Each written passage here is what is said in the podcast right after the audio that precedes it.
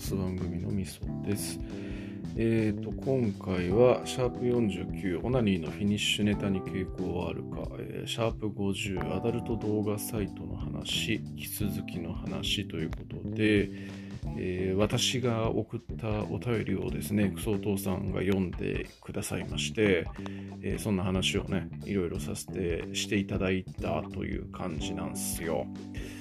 で、まあ、アートワークにね、こう、一周さんが書いてくださったうんこの絵なんかも、こう、載せていただいたりして、ありがたい限りでございます。本当にね。はい。えー、っと、こう、なんだろうな、まあ、その読み上げの中でもあったんですけど、こう、まあ、このラジオでも何回か言った通り、私、このフェラスキーなんですよね。フェラチオがすごく好きなんですよ。本当に。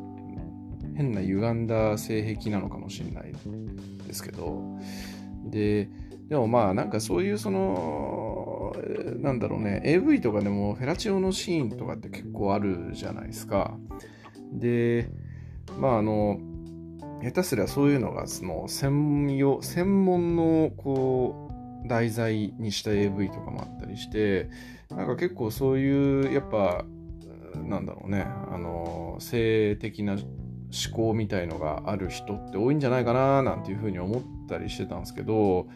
こうクソお父さんたちの話を聞くといやーそこはやっぱ前儀の一部であってそれで行くみたいのはもったいないっていう感じで、まあ、皆さんがおっしゃられていてああなるほどと、まあ、3人、えー、っと多分敏郎さんいなかったんでえーまあ、3人いて3人ともやっぱちょっとそれはあの、まあ、あんまり趣味じゃないかなっていうふうに言うということはえっ、と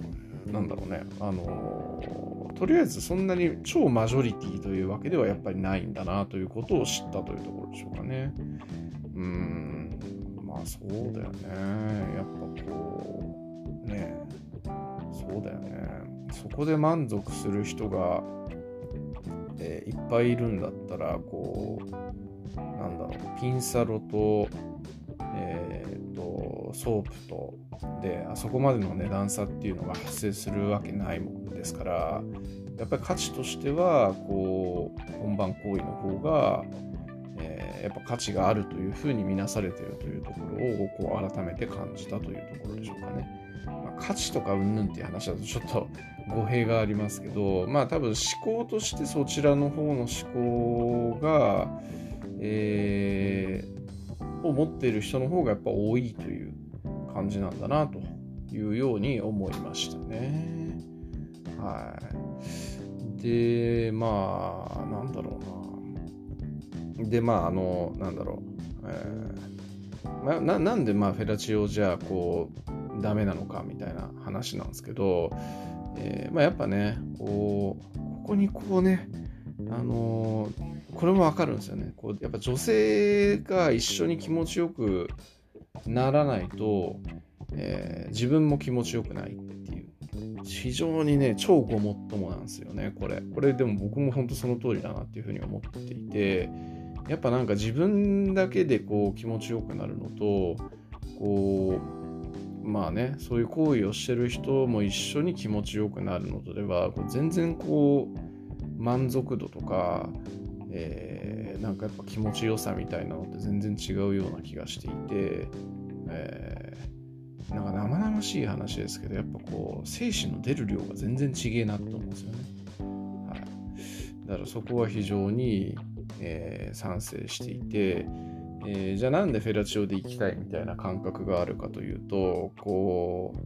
うね、えー、人間のこうやっぱ技の英知という英知というか技というかあの知恵ですよね。知恵ということでこうね69というね69という体位というかあのねあれがあるわけですよ。それであればこう一緒に気持ちよくなれるということで、えー、その行為が僕すごく好きなんですよね。はい。生々しい。生々しい。絶対嫁さんに聞かれたくねえ。っていうか聞かれたらマジ離婚案件だわって感じですね。このラジオのリンクはちょっと外しとこうかな。はい、まあちょっとね、そんな感じの、えー、感じです。こううんあのまあ、よだっちたちが言ってることはよく分かっていてでそれに対してのミソ的な解決策っていうのはそういうその行為であるというような話ですね。はい。はい。まあそんなところでございますという感じです。で、えっと、なんだろうな。なんだろうな。で、あの、まあ、キスがね、好きだっていうような話も、なんかヨダッチが最後の方にしていて、これもわかんですよね。キス好きなんだよね。なんかやっぱ口って気持ちいいよねって思うんですよね、ほんとね。うん。なんかやっぱ、こう、えー、まあ、チンコね。チンコの次に、こう、なんだろう、愛撫されて気持ちいい場所って、こう、口だなっていうふうに思ったりするので、ようわかるっていう感があります。はい。で、あとなんだっけ。おはようフェラね。おはようフェラ、すげえ憧れるますよね。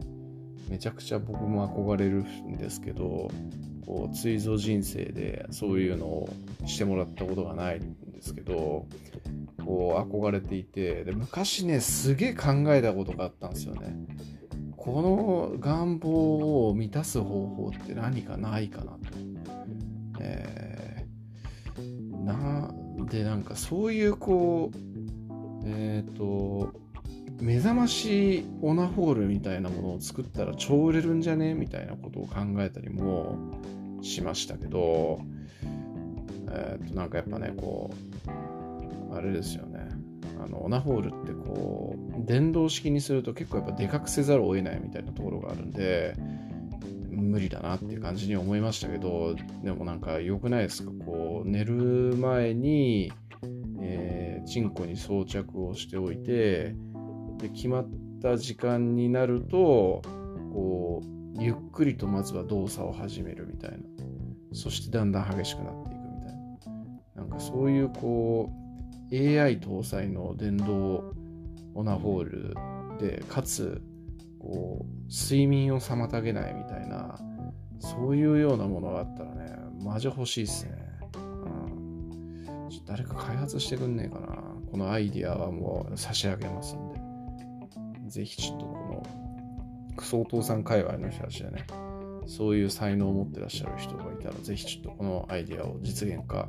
していただけると嬉しいななんていうふうに思ったりします。はい。で、あとね、なんか最後に結構、モッチーさんにすげえこう、鋭いところを使えたんですけど、こう、性欲がね、あの、みそさんは多分性欲が薄いよね、と。で、性欲薄いからこそエロに憧れるみたいなところがあるんじゃないかな、なんていうふうにおっしゃっていて、超ドンピシャ。めっちゃドンピシャ。マジドンピシャっすね。そうなんですよ。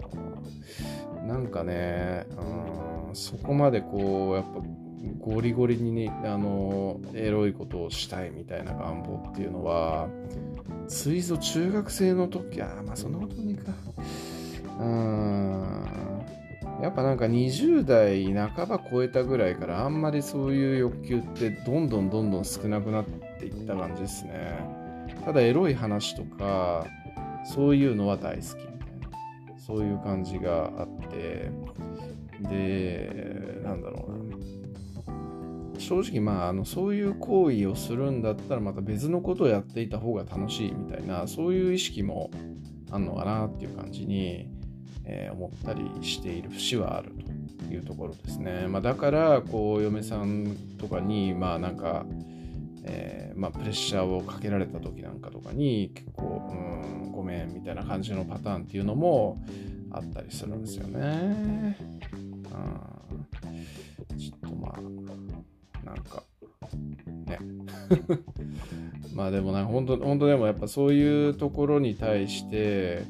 えー、別にコンプレックスとかではないですけど、ああ、でもなんかこう、そういう感じで、